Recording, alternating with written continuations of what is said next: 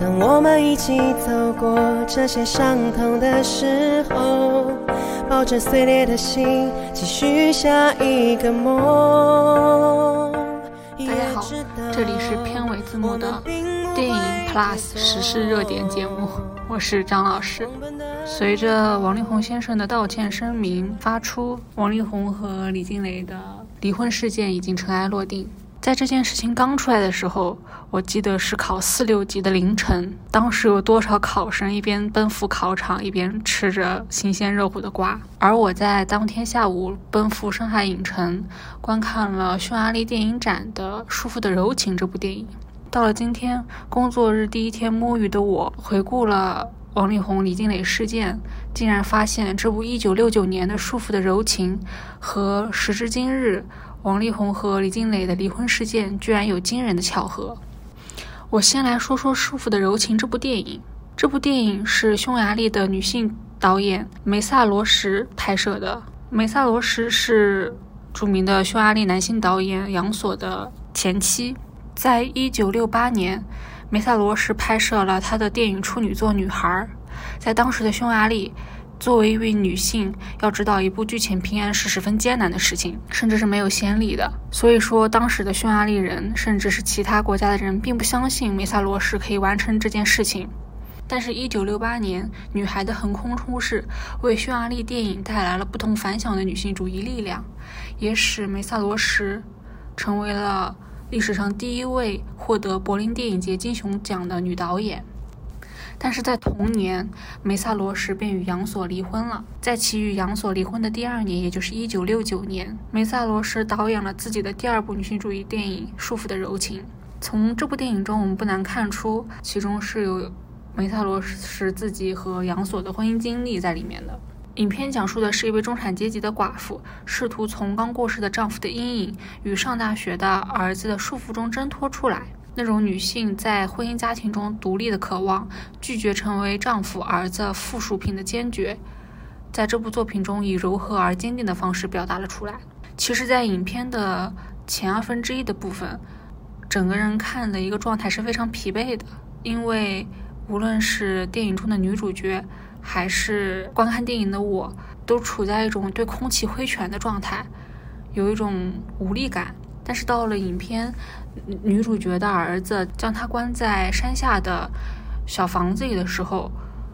以及之后女主角和儿子未婚妻的对抗，让我感觉到了这部影片导演想要表达的主题，那就是无论是女主角这一代人，还是女友所代表的新生代的匈牙利女性，都面临着相同的女性困境，就是她们其实被。压迫在匈牙利的父权体制下的，而当女主角在村子里看到，呃，同村的女性是如此的自由，如此的不被束缚的时候，她激发了自己独立的欲望。让我坐立难安的前二分之一的电影剧情，女主角一直在挣扎，一直在思考自己到底能不能过上没有丈夫、没有儿子的新生活，她能否自己养活自己，她的独立到底能不能？成功并且坚持下来，而在他的挣扎和思考当中，他的状态是十分近于临界点的，而他的儿子就把他的这种临界的状态定义为疯狂和疯癫，所以影片他的儿子选择了给他一个疯女人的定义，来剥夺他和周遭的人际关系，甚至把他关在自家的乡间别墅里面来软禁他。对他的亲朋好友描述他的母亲的精神是如何的不正常。第一个例子是当女主角邀请她丈夫的好友来自己家中的时候，女主角的儿子就对母亲说：“你的精神已经失常了。”并且他的儿子对自己的未婚妻介绍母亲的时候，也是将她形容成一个疯女人。当女主角邀请自己的朋友来自己家中做客并挑选衣服的时候，他的儿子毫不客气地把他的朋友赶走。并且向他们暗示自己的母亲已经不能正常的社交了。这其实，在当代的语境下，我们可以理解为，当一个男人想要剥夺一个女人的话语权的时候，他会想尽一切办法斩断他和他周遭的社会关系。而更过分的是，他除了精神上和人际关系这些虚无虚无缥缈的东西上斩断了母亲和外界的联系，他直接将母亲他母亲的肉身禁锢在了一个封闭的空间内，并且让自己的未婚妻来看守他，切断他和外界的正常交流，切断他向外界阐述自己正常的一个方式。这种定义一个女性为疯女人的方式，恰恰如王力宏在这次离婚事件刚开始的时候提出的解决方案是一样的，那就是让李静蕾变成一个神志不清的疯女人。这其实是一种典型的和影片当中一样，是一种羞辱女性的套路，因为他们害怕听到女性和公共社会、公共领域发声，所以他们定义他们为疯子。他们企图去撼动女性讲话的合法性。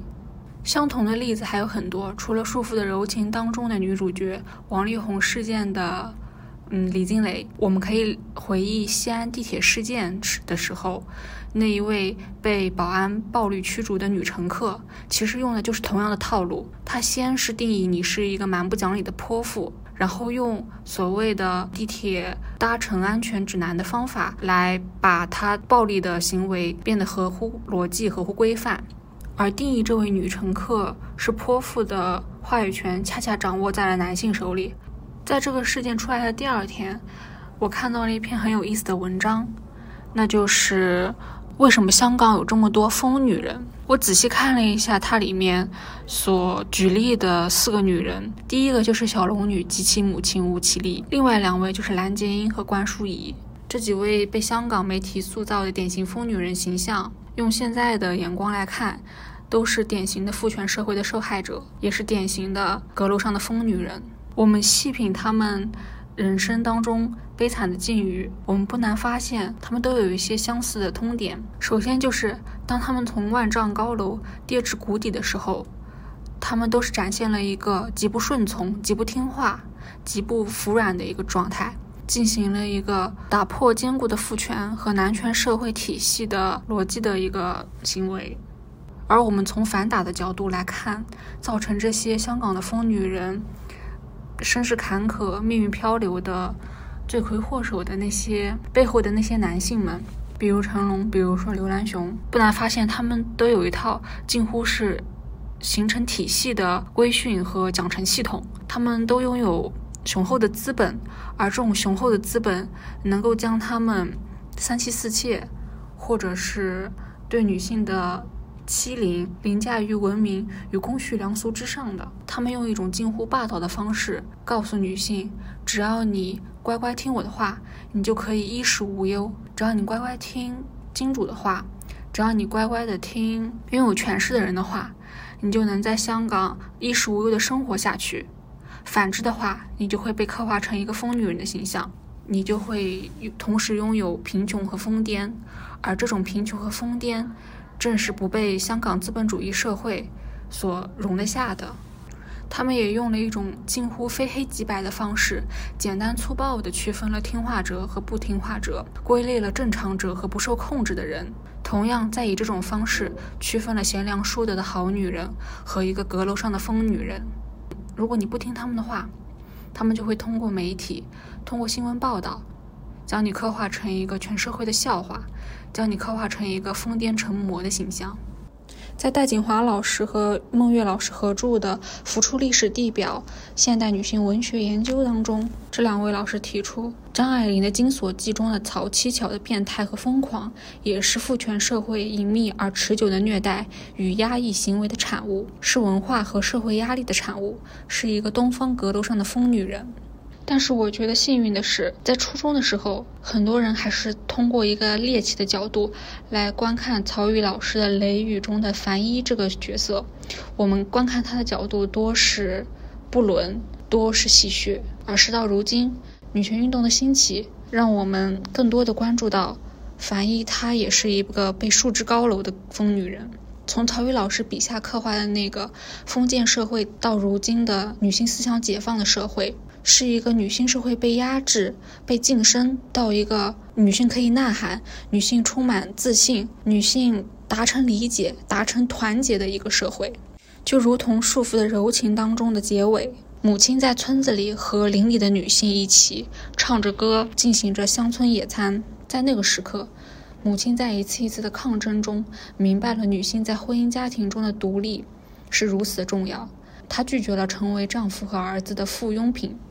她摆脱了那个看不见的丈夫对她曾经的束缚。而片中的儿子对她能看得见的有形的束缚，也通过镜头语言直观地向我们展示了出来。而未婚妻在影片的最后给了这位儿子的那个巴那一记响亮的巴掌，和他与村子里的男女青年一起欢声笑语、一起载歌载舞的镜头，更让我们感受到了女性主义力量薪火相承的希望。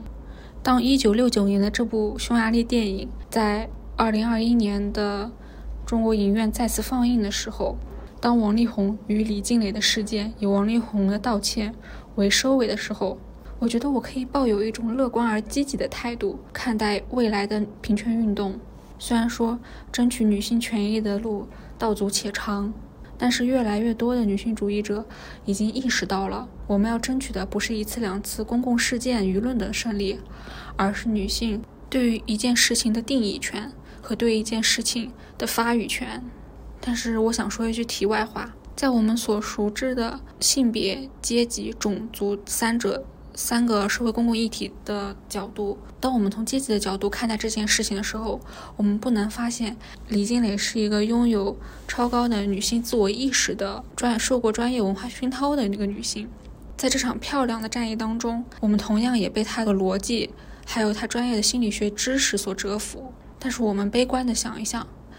像她这样的高知女性，像她这样拥有觉醒的女性自我意识、了解过专业的女性解放运动的女性又有多少呢？我记得这件事情刚出来的时候，我的朋友圈有一个有好多女生说：“果然多读点书是有好处的。”这一句简单直白的感叹也让我恐惧。如果在一些经济水平欠发达的地区，面对同样遭遇的女性，她们是否有？如此缜密的逻辑，如此丰沛的知识，